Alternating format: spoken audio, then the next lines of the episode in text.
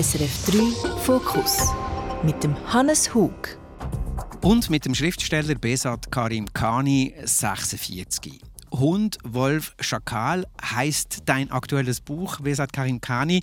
Und ich muss ehrlich sagen, es hat mich umgehauen. Ich habe es angefangen zu lesen und dachte erst, ja, es ist interessant, man hat Einblick in eine Welt, die man dann vielleicht gar nicht so gekannt hat. Migrantenmilieu, Berlin der, der 90er Jahre, frühen Nullerjahre. Jetzt ist gleich dein Fingerring hier oh auf den Boden gefallen. Ich ist hab's es, aber. Ist es der Ehering? Das ist, äh, nee, das ist aber fast sowas. Aha, könntest du uns erzählen, was das für ein Äh, Ring ist? den Ring hat meine Freundin gemacht, ähm, auch machen lassen und den habe ich zu meinem Geburtstag bekommen. Ah, Zu spät zu meinem Geburtstag.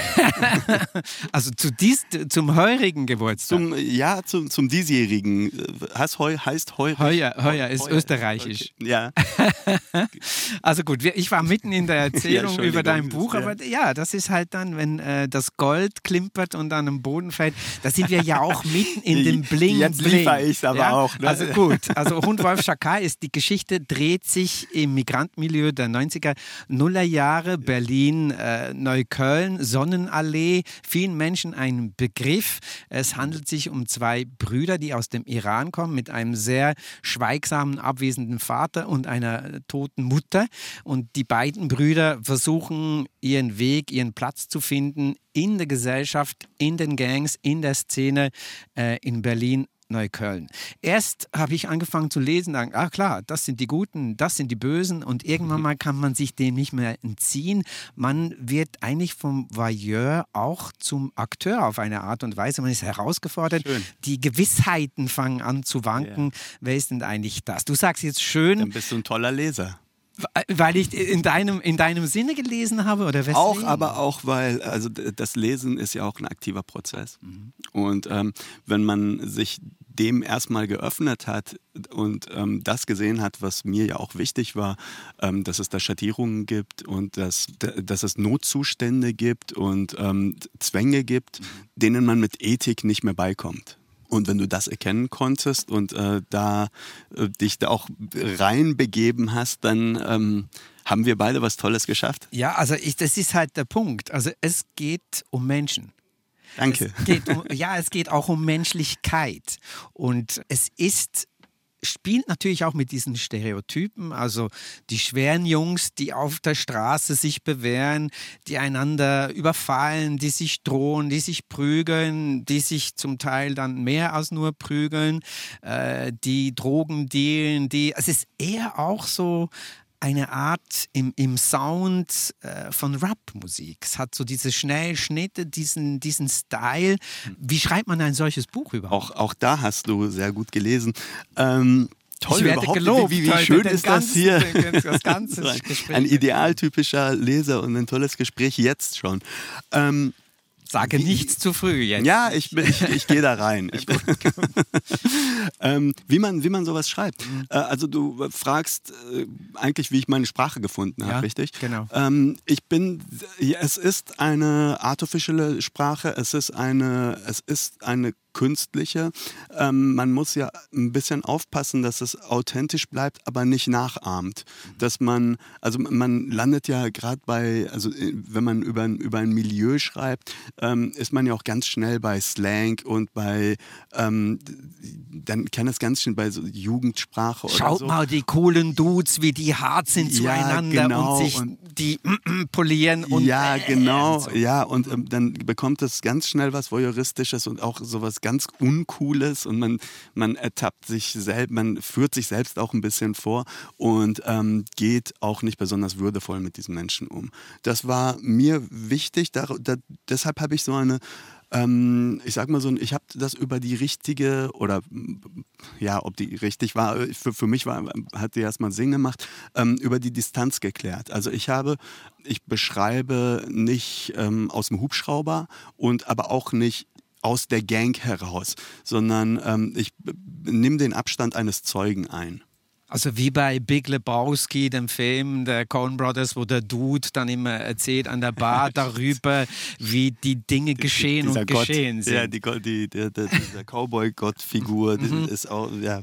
Also und, und auf der an, anderen Ende dieses sich nicht gemein machen mit dem Slang und dem Groove des Milieus steht ja quasi das äh, soziologische. Also zu erklären, ach, diese jungen Menschen haben so viele Probleme und darum sind sie so, wie sie sind. Also, und das war mir auch wichtig, das mhm. nicht zu tun. Mhm. Also dass ich, ähm, ich erzähle, also ich habe versucht zu erzählen und ähm, ja, das ist mir auch so ein, zwei Mal vorgeworfen worden, dass ich die Figuren nicht, ähm, nicht erkläre. Also das ist ja, ich glaube auch gar nicht die Aufgabe der Literatur.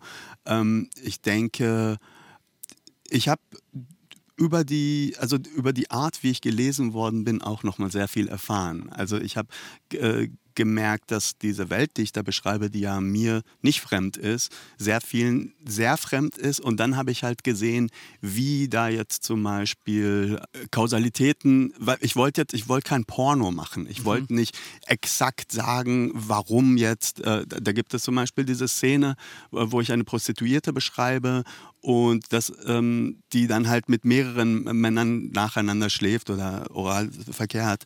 Die und, mit Fisherman's Friend ja, genau. ihren Ekel äh, überwindet, äh, genau, um genau. den Oralverkehr zu praktizieren. Richtig. Mhm. Und da ähm, habe ich zum Beispiel nicht ausführlich geschrieben, dass es eine Prostituierte ist, äh, sondern es halt einfach dabei belassen und gehofft, dass man das schon versteht. Mhm. Und dann habe ich halt gemerkt, dass es manche zum Beispiel nicht verstanden haben und dann äh, mir ein Frauenbild unterstellen, mhm. dass, äh, das, äh, als wollte ich jetzt mhm. ein, eine Frau darstellen, mhm. die daran tatsächlich Spaß hat. Also so das äh, Appellieren an die zwischen den Zeilen zu lesen. Äh, schalt mal deinen eigenen Verstand ein, Leserin oder Leser.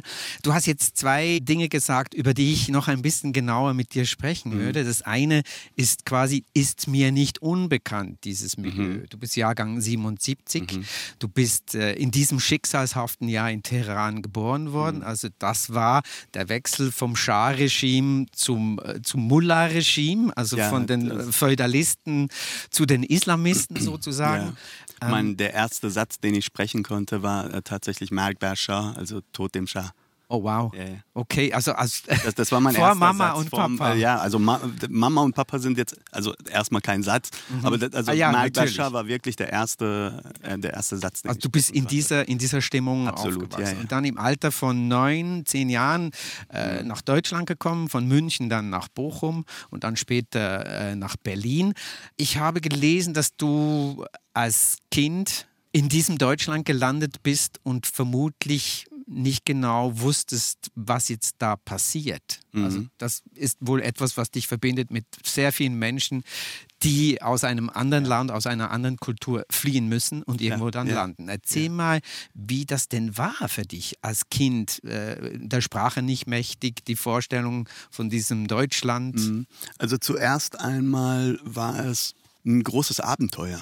Und ähm, ich hatte mich äh, gefreut. Also man hat dann natürlich auch so Bilder von, von Deutschland. Ähm, so, dass wir nach Deutschland abhauen, hat man mir dann auch erst gesagt, als wir über die Grenze, über die Grenze waren. Damit du als Kind ähm, nicht plauderst. Ja, ja, man plaudert oder? da. Ja, ja, ja, Die fragen wir gehen nach halt, Deutschland. Ja, ja, ja. Wir, wir, äh, die werden dann, ähm, also Kinder wurden damals dann halt auch gerade an Grenzübergängen stark bearbeitet. Mhm. Und ähm, dann hatte ich, aber ich ahnte schon also es gingen viele Leute in die Türkei und kamen nicht zurück und landeten dann in Schweden oder in Deutschland. Also Tür Türkei, muss man wissen, ist der einzige Grenzübergang, genau. der damals möglich war Exakt, aus dem Iran. Ja, genau, da, wo, wo, man ohne Visum halt äh, noch, noch äh, die Grenze passieren konnte.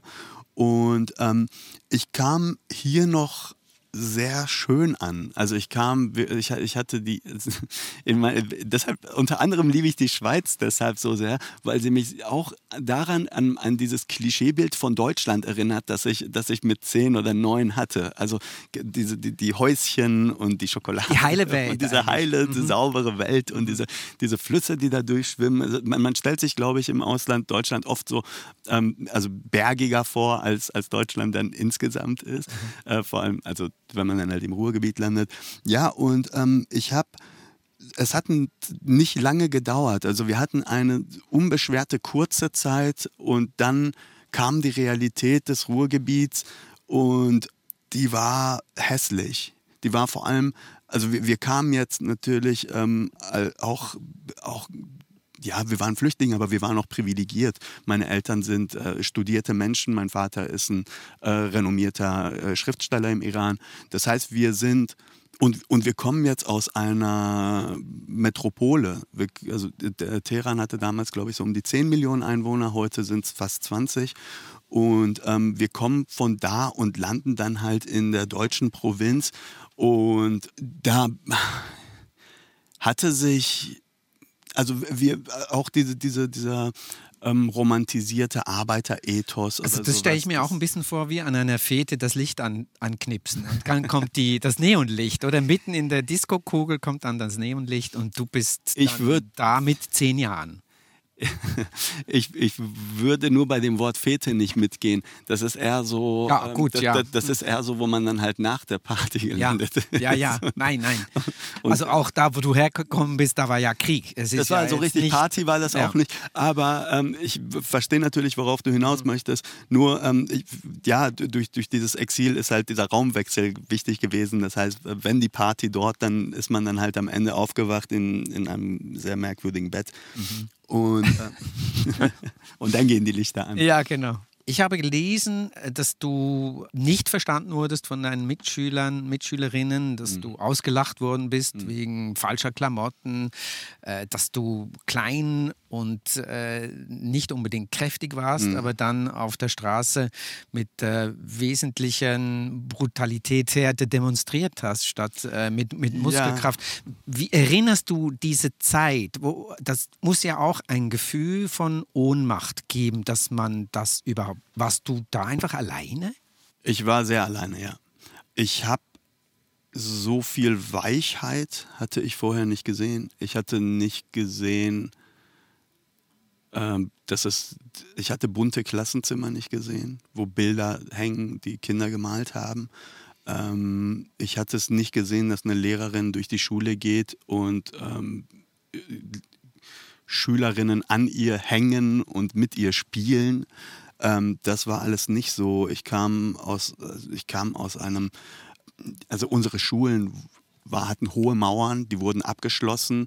Es gab, äh, also das, was hier zum Beispiel der Klassensprecher ist, wo man jemanden wählt. Also ist ja ein anderes System des Lernens und halt auch eine, ähm, halt eine diktatorische Art des Lernens. Und jede Klasse hatte einen Spitzel im Prinzip. Also es gibt halt diesen einen Menschen, der, der besser ist als die anderen und halt auch fähig, ähm, sich unterzuordnen.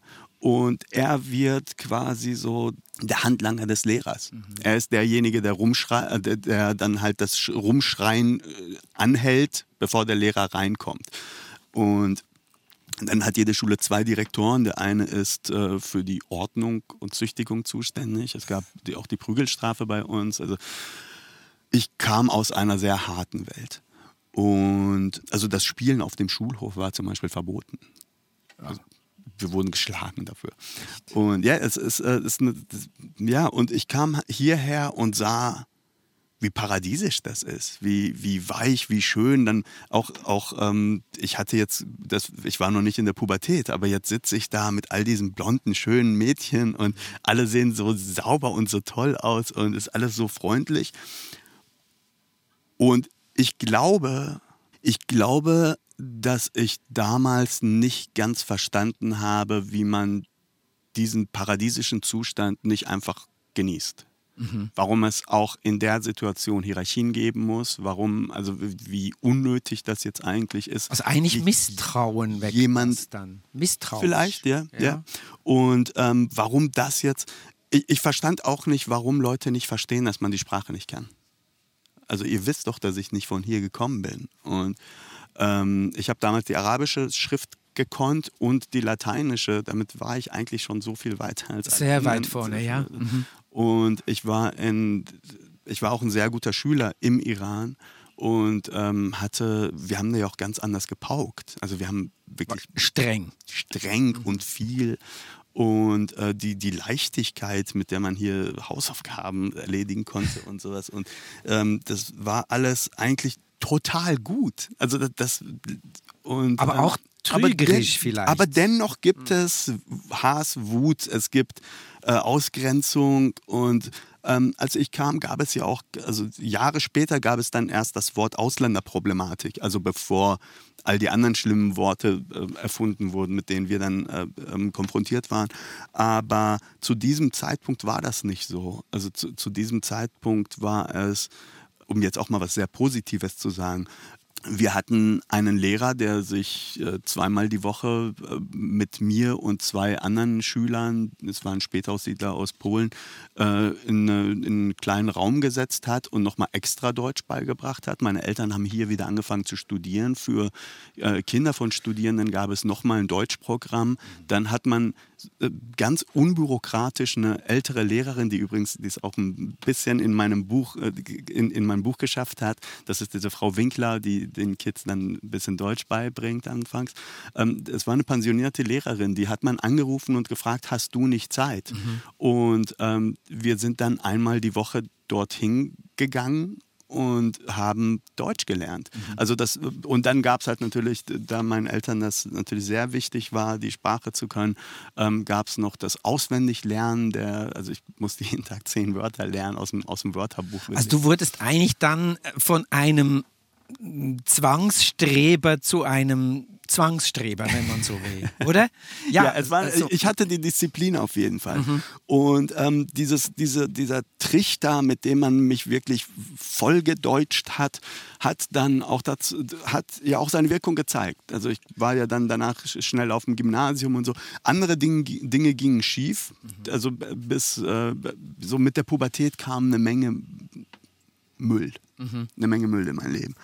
Und, ähm, und, und wie warst du denn als Typ? Weil äh, wenn man jetzt... Nett natürlich. Bitte? Nett natürlich. Äh, nein, das ist die Frage, oder? Wenn man nie, wie, wie jetzt mit deiner Disposition in so ein Feld kommt, also du bist schlau, du bist schnell, du kannst die Sprache schnell, du bist wie so, das ist ja für viele dann in diesem Alter auch wie eine Art Bedrohung. Der kommt von außen und der der, der punktet jetzt hier, weil er so ein cooler Dude ist, aber wir finden ihn eigentlich cool, aber wir möchten ihn nicht cool finden, weil er ist keiner von uns und so weiter und so fort. Äh, das war nicht ausschließlich so, aber solche Momente gab es natürlich. Mhm. Und ähm, in langen Gesprächen mit meiner Therapeutin kamen wir zu dem Schluss, dass die Arroganz, die ich mir äh, da äh, ähm, anerzog oder an, aneignete, eigentlich der beste Weg war, ähm, um aus, aus dieser Situation rauszukommen. Ähm, das ist etwas, das ich jetzt eigentlich eher versuche abzubauen, aber das ist auch äh, tatsächlich noch noch stark in mir.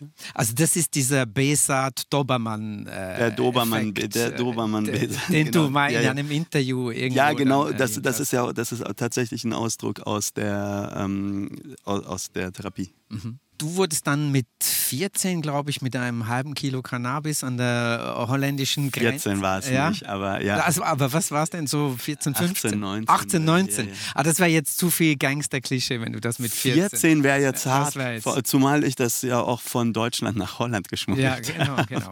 Und das muss wohl so ein Tipping Point gewesen sein in deinem Leben. Das war ein Tipping Point. Was ist denn da genau geschehen? Ähm, also nicht, logisch, die halbe, das halbe Kilo Marihuana ist das halbe Das war in den 90ern auch nicht wenig. Ne? Mhm. Ähm, ich hatte, ähm, ja, also ich hatte ein Leben wie Sam in, in dem Buch. Der ältere der beiden der, der Brüder. ältere der beiden Brüder.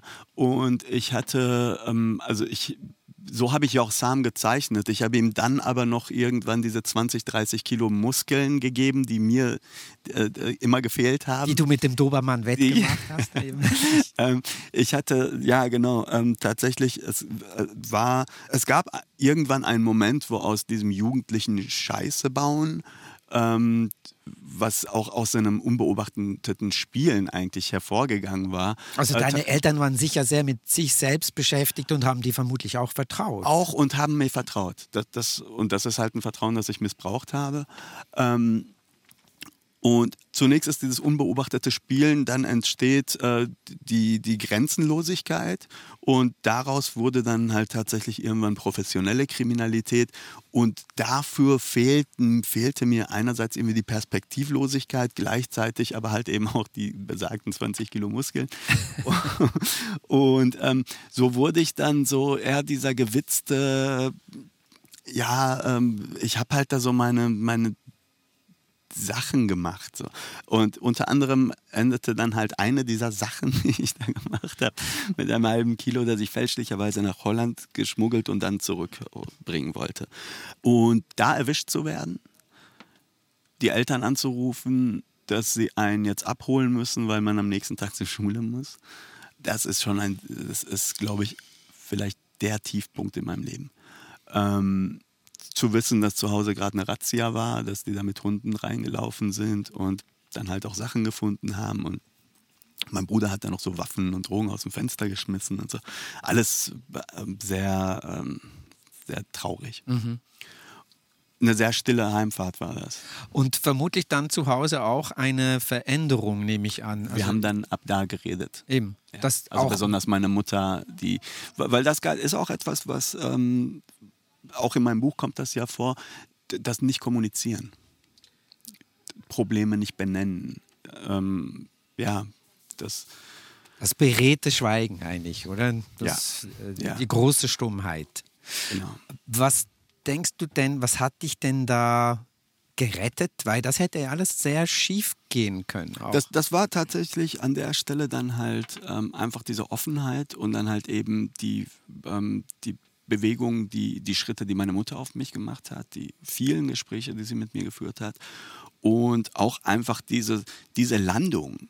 Ja, also ich hatte ja, ich hatte ja was vor. Mhm. Also ich hatte, ähm, das ist, klingt wie, das ist halt auch wirklich so ein, ähm, aber ja, ich glaube, mit, mit 18, 19, 17, was ich da war, ähm, denkt man auch in solchen Klischees. Also ich hatte, das war, das sollte sowas wie mein letzter Deal werden. Also ich wollte mit dem Geld wirklich dann nach Kuba. Und aussteigen. Aussteigen. Ich hatte, ich hatte dann halt schon mir was so äh, zurechtgedealt und gesammelt und ich konnte dann jetzt, ich wollte weg. Also ich hatte da jemanden kennengelernt, der in Kuba, auf Kuba lebte und der mir da so vorgeschwärmt hat, wie toll es da ist und so.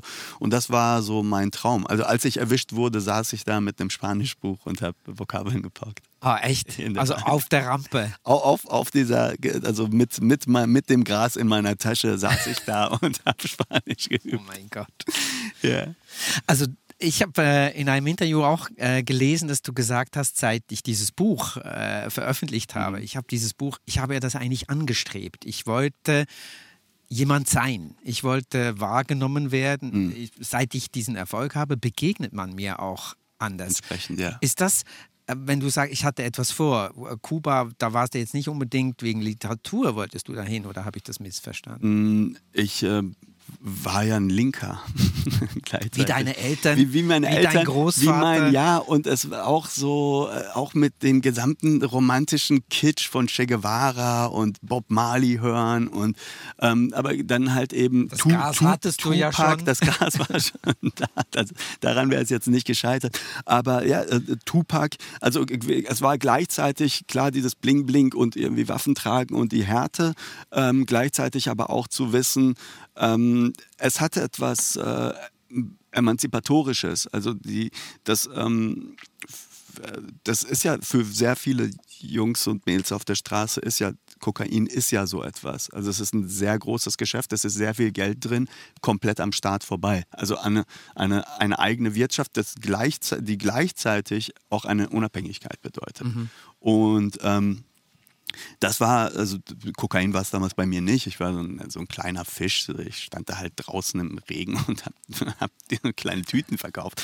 Aber ähm, die, die Idee ist die, ist die gleiche. Und ein utopisches Denken, also halt die, die Idee von einem Sozialismus, einem Tropensozialismus, für das dann man bitte auch als 18-Jähriger empfänglich sein darf. Ja, absolut. Aber dann wurde daraus Literatur, tolle Literatur. Du hast die Tupac Shakur erwähnt. Ja. Äh, ich würde gerne eine Musik spielen. Du hast aber dir von The Roots was ausgesucht. Äh, ja. What They Do. Äh, ja, das ist. Das? Entschuldigung? Warum jetzt das? Warum jetzt das? Du hattest jetzt Tupac gewartet oder Nas oder so. Ja? Ähm, hat, hätte ich auch eigentlich, ich, du hast mich ja jetzt sehr spontan gefragt und ich erinnere mich, also ich glaube, würden wir dieses Interview morgen hören, würden wir zwei andere Lieder hören. Ähm, ich freue mich darauf, weil ich bin auf dieses Lied gekommen, weil ich vor kurzem ein Gespräch mit jemandem hatte darüber, ähm, wenn es nur ein Rap-Lied gäbe, das, das ich noch hören kann bis zu meinem Lebensende, dann wäre es das.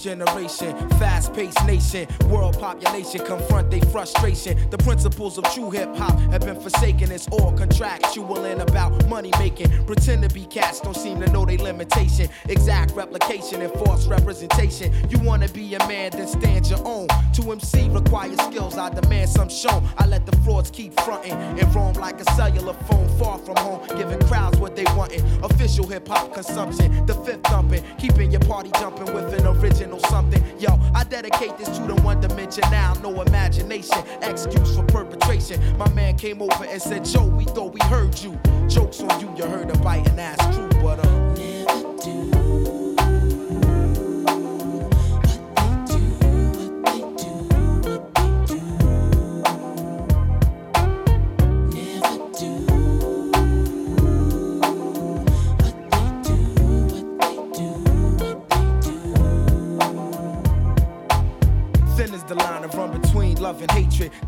Ill natured, it's nothing sacred. And yo, it's funny what I see some rap niggas do to make it. A few will blow up or go as far as they can take it. My 9 to 5 is just to hit you, get the party live. I'm Black Thought, used to rap for sport. Now the rhyme saying rent, paying life support. I take it very seriously. Within this industry, it's various crews that try to touch me. But I come with the beautiful things, and I bless the track plushly. Around the world, crowds love me from doing tours. Recipient of applause from all of you and yours. Creator of original sounds that's in the stores you take home to absorb and sweat it out your pores. Now who can stop the music running through these veins? Infinitely go against the grain. That's why my motto is to never do.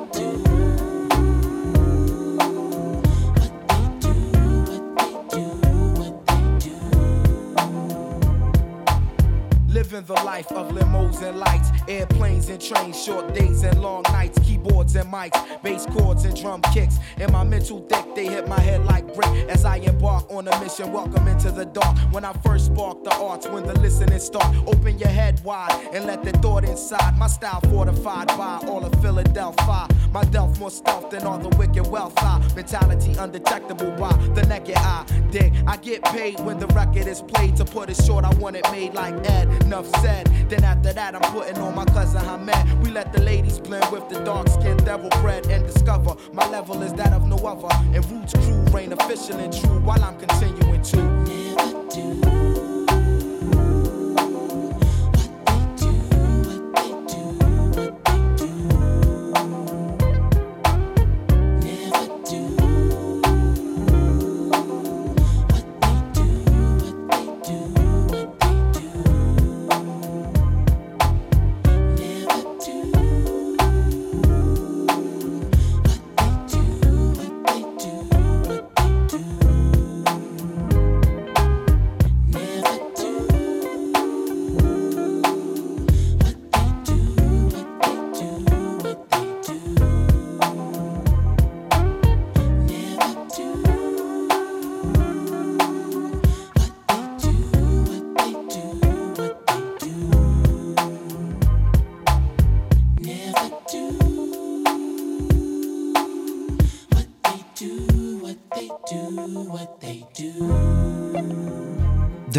They Do, die hören den Fokus mit dem Schriftsteller Besat Karim Khani, 46, wo im letzten August ein bemerkenswertes Buch veröffentlicht hat, Hund, Wolf, Schakal heißt es. Pesat Karim Kani, wir haben vorhin über die Parallelen zwischen deinen Protagonisten im Buch und deinem Leben äh, gesprochen. Wir hm. sind gelandet in dem Moment, als du nach Kuba äh, ausbüchsen wolltest, aber dann äh, verhaftet worden bist wegen, einer, äh, wegen einem halben Kilo Marihuana.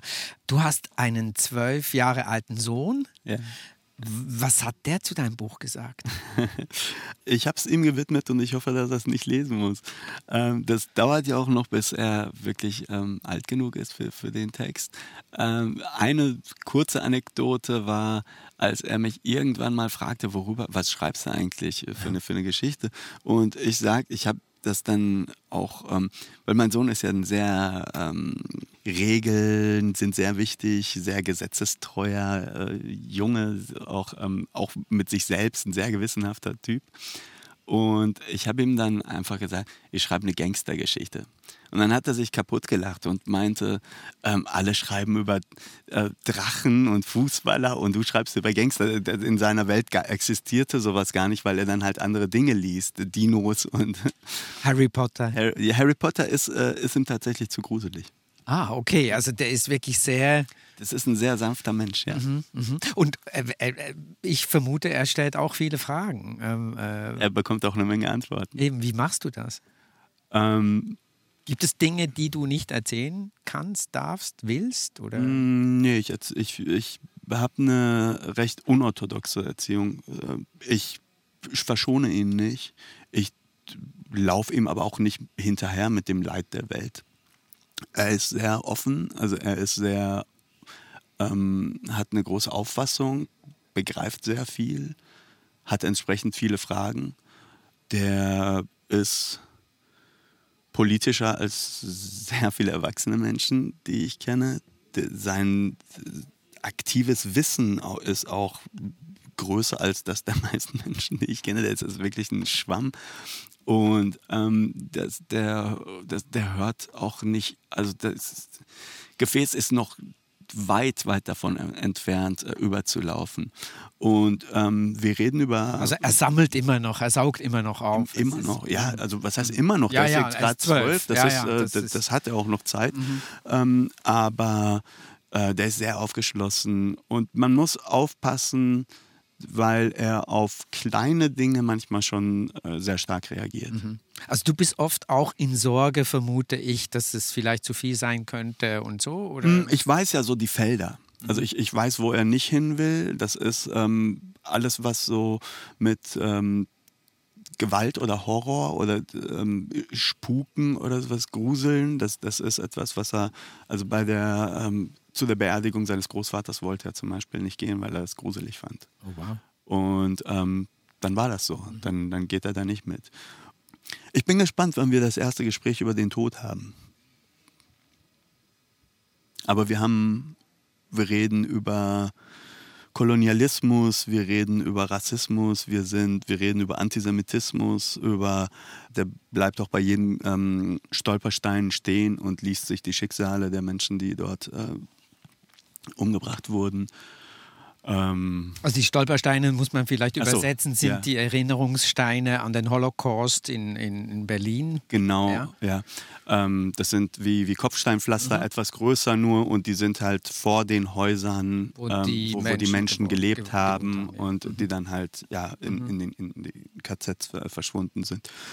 Ja, der ist dann auch natürlich auch im Fridays for Future Mensch. Und weiß er ein bisschen um deinen Ruhm, der jetzt abgeht, um, um Papa ja. wird gefragt, Papa schreibt ja, ja. in der Zeitung das und das andere und wird auch angefeindet für gewisse Dinge. Ja, das mit dem angefeindet, das habe ich ihm auch erzählt, erst, äh, erst als es abgeklungen war. Ähm, aber zunächst einmal, klar, wir gehen irgendwo lang, da sind Plakate mit meinem Gesicht drauf, da sind Zeitschriften mit meinem Gesicht drauf. Dann manchmal passieren solche Dinge auch so zweimal am Tag, dass ich in einer Radiosendung bin und dann ähm, ist dann nochmal ein Bild von mir in der, in der Zeitung. Und ähm, der bekommt dann, der hat sich zum Beispiel sehr amüsiert, als ich den Bachmann-Preis nicht gewonnen habe.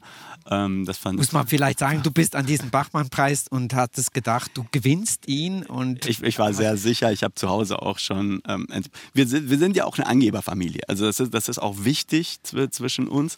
Ähm, also, äh, also dass man, ein bisschen post, dass man ein bisschen Sohn mehr nicht. gibt als. Ja, ich, auch, auch das im Showbusiness. Auch, auch, nein. Äh, das, ah, nein. Nein, das, das kommt tatsächlich auch aus meiner Therapie. Ähm, ich musste gewisse Dinge selber herstellen, die mir die Welt nicht gegeben hat. Also ich musste selbst behaupten, dass ich das besitze, das kann, ähm, dahin kommen werde. Und ähm, das habe ich mir bewahrt. Und das, also ich protz jetzt so nicht, nicht ganz so platt wie, äh, ne? Aber äh, zu Hause, also so gerade mit meinem Sohn, habe ich das halt natürlich mehrfach gebrochen und auch sehr ironisch. Mhm. Aber ähm, aber es geht schon auch um Humor da drin, oder? Absolut. Es geht also, nicht um die Ernsthaftigkeit nein, nein, nein. Pretending. Nein, überhaupt nicht. Also es geht, es geht auch darum, ähm, ihm halt auch zu zeigen, wie man mit Niederlagen umgehen kann. ähm, das, also ich, ich gewinne ja nicht die ganze Zeit. Ich habe äh, Rückschläge, ich habe, es ist auch, ja, ich die Anfeindungen oder so. Mhm. Er sieht halt den, den Stress, den ich halt manchmal habe und die, die Tage, wo ich nicht so ganz ansprechbar bin und äh, für die ich mich dann im Nachhinein entschuldige bei ihm. Wo es dich erreicht, wo du einfach nicht kannst mit, mit Menschen, wo du dich wo zurückziehst. Ich, ja, also was, was ähm, und das meine ich tatsächlich positiv. Ich habe heute mehr Kämpfe als früher. Und das heißt auch, dass ich mehr Möglichkeiten habe zu gewinnen. Ähm, nur gewinne ich jetzt nicht mehr nur für mich, sondern halt auch für etwas, wofür ich stehe. Und äh, für Menschen, die vielleicht die Stimme nicht haben, die ich habe und die ich, die ich uns schenken kann. Ähm, und das bedarf halt in bestimmten Situationen auch eine gewisse Wachsamkeit und die ähm, eine Konzentration und die entziehe ich dann halt woanders, die kommt dann woanders kurz. Ähm, und das sind dann Momente, wo ich, also ich, ich habe auch in unregelmäßigen Abständen Gespräche mit meinem Sohn, wo ich dann sage, hey, äh, das war jetzt die letzte Woche, hatte ich das und das zu tun, hatte den und den Kampf zu gewinnen. Und äh, jetzt habe ich aber frei. Und diese Woche sind es nur du und ich und ich schreibe auch nicht. Okay. Lass uns doch kurz darüber sprechen, über diese Anfeindung, äh, mhm. die sich entzündet hat an einem Artikel, den du geschrieben hast in der Berliner Zeitung. Mhm der Titel des Artikels hier hieß Integriert euch doch selbst. Mhm. Es ging um die Silvesterkrawalle in Berlin am vergangenen Silvester, wo sehr viele äh, Menschen auf der Straße waren und auch Ambulanzen angegriffen wurden. Das war, glaube ich, so der Knackpunkt, wo man dann gesagt hat, ja, ein bisschen Randale darf sein, aber jetzt, also Rettungswagen. Warum Rettungswagen? Das, das ja. geht doch nicht. Und du hast in diesem Artikel zwei eigentlich sehr interessante Sachen gesagt. Also schaut euch doch mal selber an. Also mhm. es, es gibt ja den Deutschen in diesem Sinne oder die Deutsche mhm. auch nicht. Mhm. Also gibt es auch nicht nur den delinkierenden Ausländer, die mhm. Ausländerinnen, die alles das tun, was, was böse ist und schlecht. Und hast gesagt, die Zeit ist eigentlich auf unserer Seite, weil die Migration wird Deutschland überleben. Das heißt, mhm. Äh, das, was deutsch ist in, in, in der landläufigen Meinung, das werden wir sein, morgen, übermorgen. Und, und heute und, haben wir noch die Möglichkeit, den, ähm, einen Kurs festzulegen. Mhm. Oder, einen Vertrag oder eine Vereinbarung. Ja, oder, oder, oder zumindest, genau, oder zum, zumindest Bottomline, ihr werdet nicht gehen und wir auch nicht. Mhm. Wir sind hier. Wir sind hier, es ist wir nicht gehen ein vorübergehender Zustand. Und das, der, der, Fluss fließt nicht zurück zur ja, Quelle. Und, und das referiert dann eigentlich auch sehr stark zu deinem äh, Buch äh, Hund, Wolf, Schakal, weil viele Dinge, die mir dann bei dieser Lektüre auch aufgegangen sind. Also erstens, es gibt die Ausländerin, den Ausländer genauso wenig wie es die oder den Schweizer mhm. oder das, mhm. das ist, äh, sind einfach Menschen in erster Linie, die eine Geschichte haben, die, mhm. das, das Individuum. Und interessant fand ich, dass man wie ähm, oft so eine, eine Art entitled. Also es steht mir zu, weil ich qua Geburt etwas habe. Ich bin also ein Schweizer, darum darf ich das haben. Mhm. Das ist so. Und das ist etwas, was man jemandem, der migriert, schon mal abspricht, weil diese Person, die ist geduldet. Was, das ist was etwas, wäre das zum Beispiel? Was, was ich qua Geburt habe, mhm. dass ich mir nicht äh, permanent den Kopf darüber zerbrechen muss, was eigentlich meine Identität sein mhm. könnte, mhm. beispielsweise. Ja.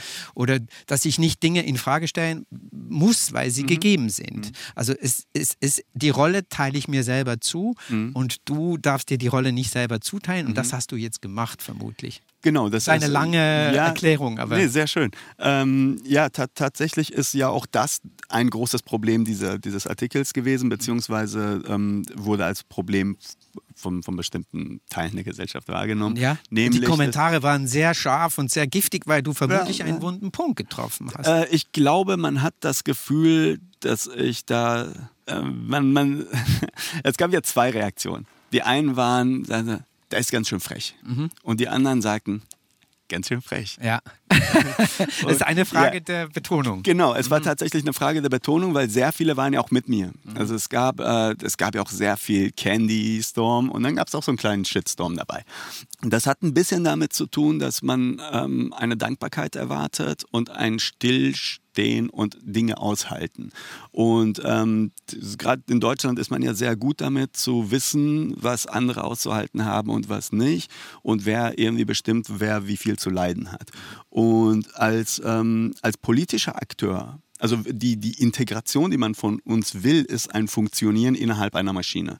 Ähm, die, das Lenken der Maschine traut man uns nicht zu und davon sollen wir, was ich gemacht habe, ist, ich habe kurz mal den Lenker angefasst. Mhm. Und das war, ja, und, und was ich, äh, und ich habe nur mal, also das war ein kurzes Rütteln und ähm, das war ja auch, die, diese Dialoge sind ja wirklich unglaublich dumm und die sind auch, die kann man blind für die nächsten zehn Episoden schreiben. Also man weiß genau, dann und dann wird auch dann wieder nochmal sowas passieren. Also man muss diesen Knopf drücken und dann hast das das dann, dann weiß man genau, wer in welcher Sitz Sendung sitzt und was für einen Schwachsinn von sich gibt. Und äh, das war auch erfrischend. Es war auch natürlich ein polemischer Text, der auch Ärger wollte und der da breitbeinig da so in den Salon trat. So. Wenn wir wieder bei, bei deinem Wesen eigentlich wären. Also ich muss da raus, ich muss auch ein bisschen übertreiben. Jetzt reden wir mal. So, ihr ja. wollt, ihr wollt ja. kommen. Hier, ich, hier bin ich. So, ne? Und ähm, wenn, wenn man da einmal so auch mal die Fläche bietet. Mhm. Und ähm, natürlich gibt es halt, also man war auch sehr großzügig mit sich selbst, dass man halt zum Beispiel diesen, diesen letzten Absatz, wo ich auch uns als Problem beschreibe. Und, ähm, also uns die, uns Menschen, die Migranten die, oder ja. Postmigranten, mhm. den hat man dann halt weggetan. Also den hat man übersehen oder überlesen oder ignoriert ähm, oder der kam denen zu kurz. Also weil sie haben ja zu bestimmen, wie kurz ich über wen was. Äh, ja. Aber am Ende ist, äh, wenn, wenn ich das mal so ein bisschen, ich bin hier die ganze Zeit etwas derb in meiner Sprache. Ich hoffe, dass es geht. Das ist okay. Ähm, aber die, die Aussage ist ja, ihr seid Arschlöcher und wir sind auch Arschlöcher, aber ohne Macht. Ah, okay, dann lasst uns doch die Macht teilen, dann sind wir gemeinsam. So, ja, wir sind jetzt zum, also wir sind nicht besser, wir haben nur gerade keine Macht. Und ähm, das war ist natürlich nicht die einzige Aussage des Textes, aber es hat diesen, diesen Teil und den, den könnte man dann halt auch ernster nehmen. Wie gehst du denn mit diesen Anfeindungen um? Ich frage das, weil ich den Eindruck habe, dass du jemand bist, der sehr mm, viele Gefühle in sich vereint. Also, mhm. dass das nicht einfach wegsteckst und du ja vorhin auch gesagt hast, Kampf. Das hast du sehr schön wahrgenommen. Äh, ich bin tatsächlich die, ich bin, habe mich da ja reingestürzt. Ich hab, bin wirklich auch in diese Kommentarspalten rein und habe jeden Einzelnen da nochmal so geantwortet und dann halt auch in, in einer derben Art und halt, also ja, teilweise habe ich sie vorgeführt, teilweise habe ich sie dann irgendwie auf meine Seite und dann habe ich mich mit meinen Freunden darüber amüsiert und dann kamen meine Freunde da noch mit rüber und in diesen Kommentarspalten haben wir uns so zwei, drei Tage geprügelt und ich behaupte mal, so diese erste Welle haben wir auch noch so, haben wir auch noch weggeprügelt. Aber dann, dann wurden es ja immer mehr. Und jetzt können sie einen ähm, auch direkt anschreiben. Also die kamen dann halt die und ja, und nach zwei, drei Tagen wurde es natürlich ähm, immer substanzloser und ähm, lief dann so wie ein bisschen aus. Lief so ein bisschen aus und wurde aber auch also das wurde dann äh, auch abgründiger. Und ähm, da war dann einfach meine Entscheidung. Also ich habe anfangs wirklich gesagt, ich leg's, ich, ich mache euch jeden einzelnen fertig. Mhm. Und, und äh, das kam tatsächlich, die kamen halt auch so, so Freunde, also Leute auch aus der Branche, die sagten so, hey, das kannst ist, du nicht. Das ist ein Shitstorm, du bist irgendwie, ich hoffe, dich packt's nicht und so. Ich, ich stehe hier immer noch. Ich habe hier, ich habe, du kennst meine Eltern nicht, du weißt nicht, woher ich komme, was ich mitgemacht habe. Du bist der Chuck Norris ich, der Literatur. Ich, hab, ich, so, ich habe keine Angst vor einem Shitstorm. Mhm. So, machen wir es. Und dann ähm, wurde es halt, aber das ist dann halt natürlich auch wirklich energieaufwendig und Dinge wiederholen sich ja auch. Also es, ist, es gibt ja so ein, ähm, hab vergessen, es gibt auch so eine, so eine Verhörmethode. Ähm, hab vergessen, Wo man dann das wie so ein Mantra immer wieder. Konstant die gleiche Frage stellt. Ja. Also im, immer wieder, immer wieder die gleiche Frage. Wo warst du denn am 12.? Mhm. Aber wo warst du denn am 12.? Ja, wo warst du Und am 12. wo warst du da? Und äh, bis, bis also du, am 31.12. müsste man jetzt dich fragen. genau. Ähm, ja, wo warst du denn am 31.? Nicht in Berlin. Gut. ähm, aber, aber, ja, ich ja, habe ja über die, über, die, über die Gefühle, die das auslöst, gesprochen, weil ich glaube, das ist ja auch, du hast es vorhin das Wort Verantwortung hm. gebraucht das ist ja ein schmaler Grad, dass du jetzt äh, immer noch dich selber sein kannst, aber auch zu einer ja. Art und Weise Instanz äh, werden könntest. Es, äh, ein Experte für Migrationsfragen, das ist ja wohl etwas, was du nicht sein möchtest. Das ist etwas, was ich nicht sein möchte und das ist auch eine sehr äh, kluge Frage und auch eine, eine schöne Beobachtung. Ähm, ich habe tatsächlich ein gewisses Problem damit, äh, da jetzt in diese neue Rolle reinzufinden. Ähm, vorher habe ich einfach, ich war natürlich freier. Und ich war nie, ähm, mir hat ja diese Art von Ruhm nie was bedeutet. Also ich finde die auch, ich, ich kenne berühmte Leute, ich bin jetzt selbst nicht berühmt, äh, und ich habe halt gesehen, wie eingeengt die sind. Also wie, wie also dass man gewisse Dinge nicht mehr tut oder kannst, meint, man ja, dürfte genau, sie nicht man mehr dürfte tun. sie nicht. Plus äh, auch, auch in der Wahrnehmung der anderen, weil dass du jetzt einfach nur über die Straße gegangen bist, ist einfach keine Geschichte.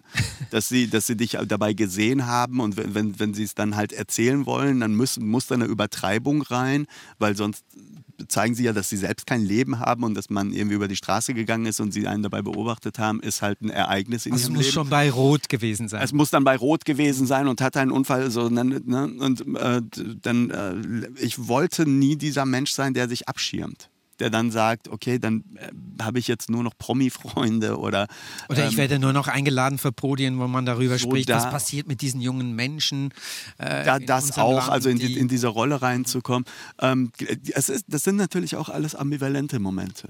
Ich habe ähm, dieser. Die, die, an Silvester, das hat mich einfach auch sehr wütend gemacht. Das hat mich getriggert und da musste es auch raus. Mhm. Und ähm, und dann die Sachen, die im Iran passieren. Also wenn ähnlich. ich dich richtig verstehe, hat dich beides getriggert. Also die, die, die genau. extreme ähm, Gewalt und Wut eigentlich auf der einen Seite, aber auch die Reaktion darauf.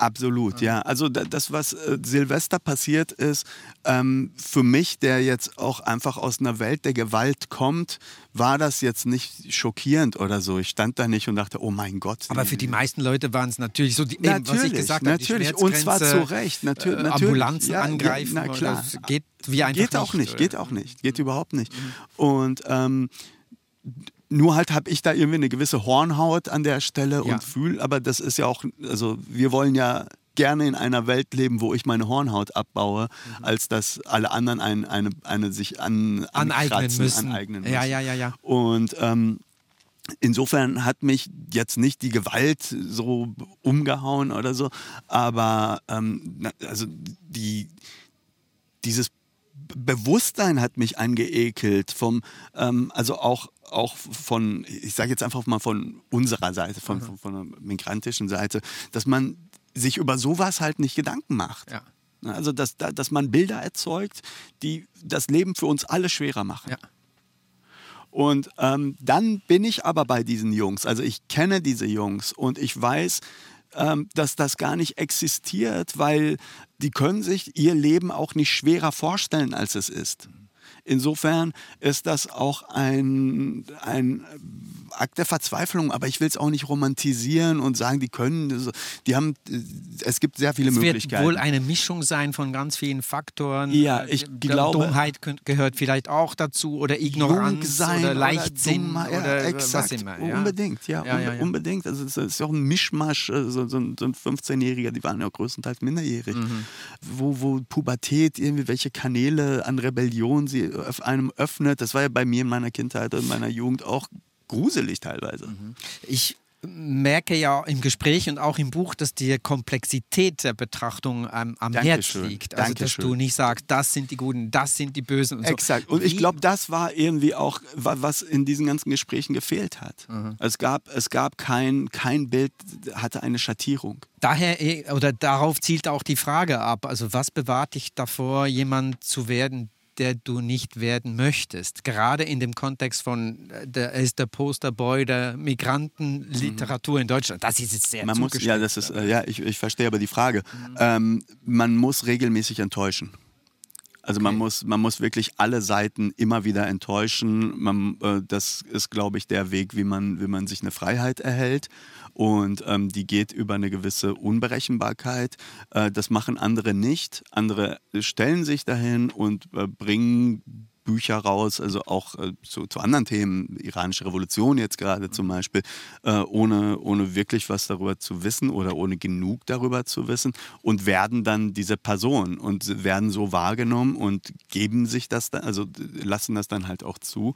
Und ähm, entscheiden sich auch für eine Eindimensionalität und das äh, ist mir zu wenig, also mir ist auch langweilig. Aber du willst schon auch jetzt etwas daraus machen, mehr als einfach nur Bücher verkaufen. Also so wie ich dich wahrnehme, bist du jemand, der auch etwas stehen will, auch äh, etwas bewirken will, oder ist das zu Natür natürlich, also ähm, man, man sieht ja, wie diese, wir sind uns, glaube ich, alle einig, dass das keine Debatte war.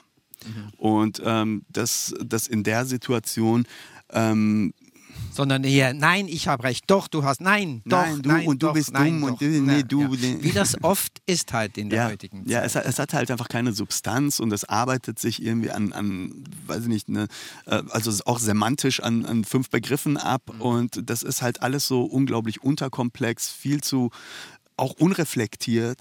Und dann gibt es halt natürlich die eine Seite, die davon profitiert, politisch profitiert. Und dann gibt es tatsächlich auch die andere Seite, nämlich die, die Jungs da auf der Straße, die auch davon profitieren, insofern, als dass Neukölln jetzt dann dasteht als die härtere Gegend als Wedding.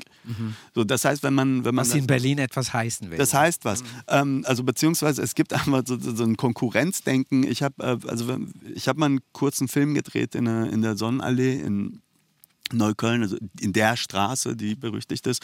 Und ich war verabredet mit dem, mit dem F äh, Filmteam. Die waren dann so zwei Stunden vorher schon vor Ort und tranken da so ein bisschen Kaffee und wollten sich akklimatisieren und so ein bisschen die, die Farbe der Umgebung Einfangen, annehmen ja. und so. Und als ich da war, waren die schon fertig. Warum? Weil jeder die Tür geöffnet hat. Also der Friseurladen, hey, die, die sehen die Kamera und gehen in Pose. Die stellen auch das künstlich her, wovor Deutschland Angst hat. Warum? Weil das der Moment ist, der, den, der ihnen noch geblieben ist. Du hast in dem Buch kommt auch der Satz vor, glaube ich, äh, immer wenn RTL 2 hier vorbeikommt, Ja. ist jeder ein Gangsterboss. oder? Ja, genau. Das, Ja, ja. äh, Ja, das referiert ein bisschen dazu. Genau, also mir war es ja auch äh, wichtig, also auch gar nicht in diese Clan, ähm, da jetzt gar nicht in diese Falle reinzugehen. Äh, dennoch wollte ich, also hab, ich lasse da zwei Protagonisten darüber reden. Ähm, es, äh, dann wiederum spielt das auch in einer Zeit, wo das gar nicht so war. Also ich, das, mein Buch endet ja in den Nullerjahren Genau. und äh, wo diese Begriffe noch gar nicht so etabliert sind und wo es halt gerade so entsteht. Letzte Frage.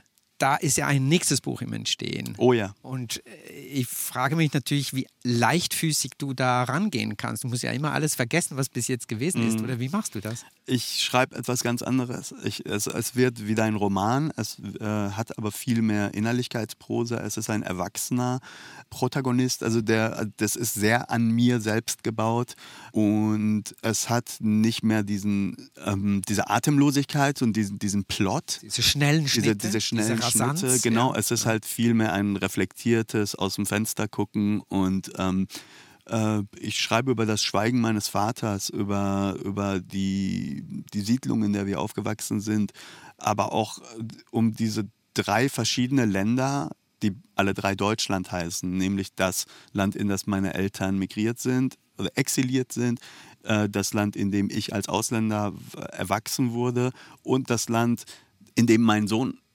heranwächst und äh, in einem ähm, und das ein Land ist, in dem Karim Khani ein deutscher Name ist.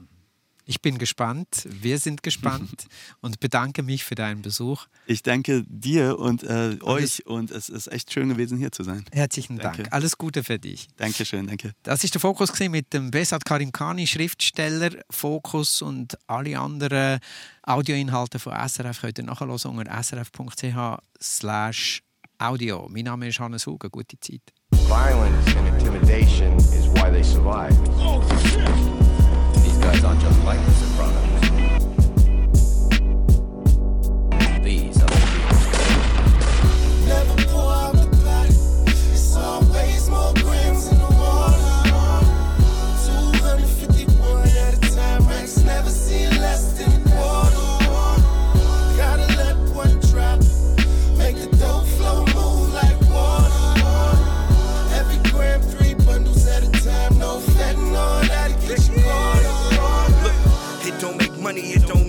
I'm still trying to make a play, they need my portion of the late rent.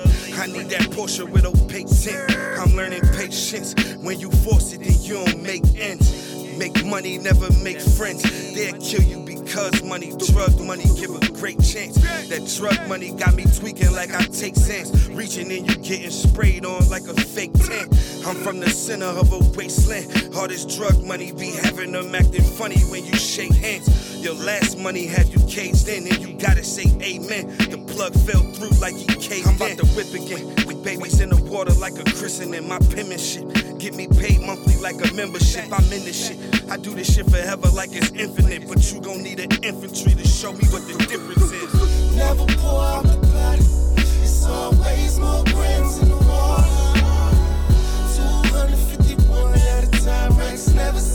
destined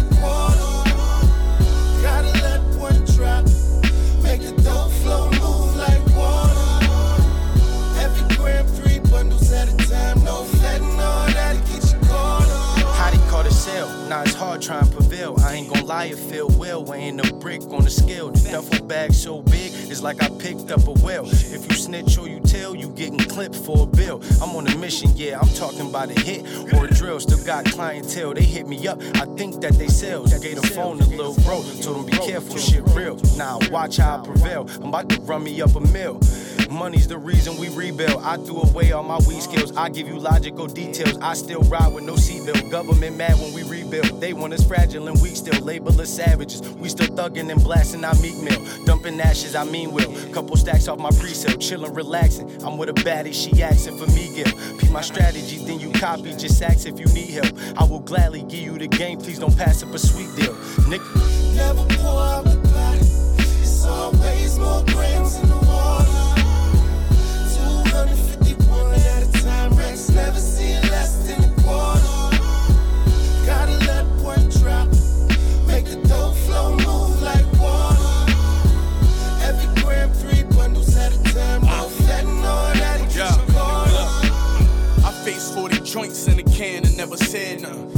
when I found out these fair judges head hunting.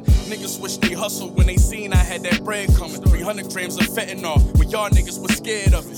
Funny, my old clientele hate to see me rap. I bump into my old licks, they say they need me back. I'm really on that shit. My inspiration be these traps Why I pitch to get it fixed. The smokers bring a TV back. These niggas talk that dope talk, but mine's be special. The first plug I ever had was Slide Green Nephew. Palm trees, bomb weed, and I need extras. I put coke white seats inside a lime green Tesla. I know my shit, you got a bag heroin and steps.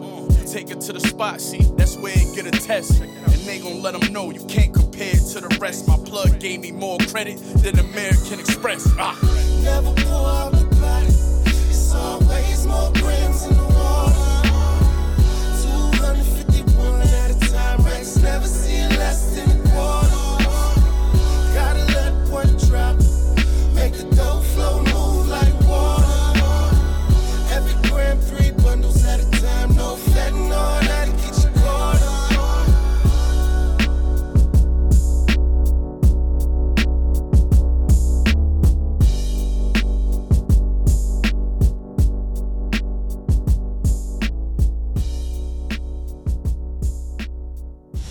SRF 3 Fokus Podcast. Alle Tags auf srf.ch/audio.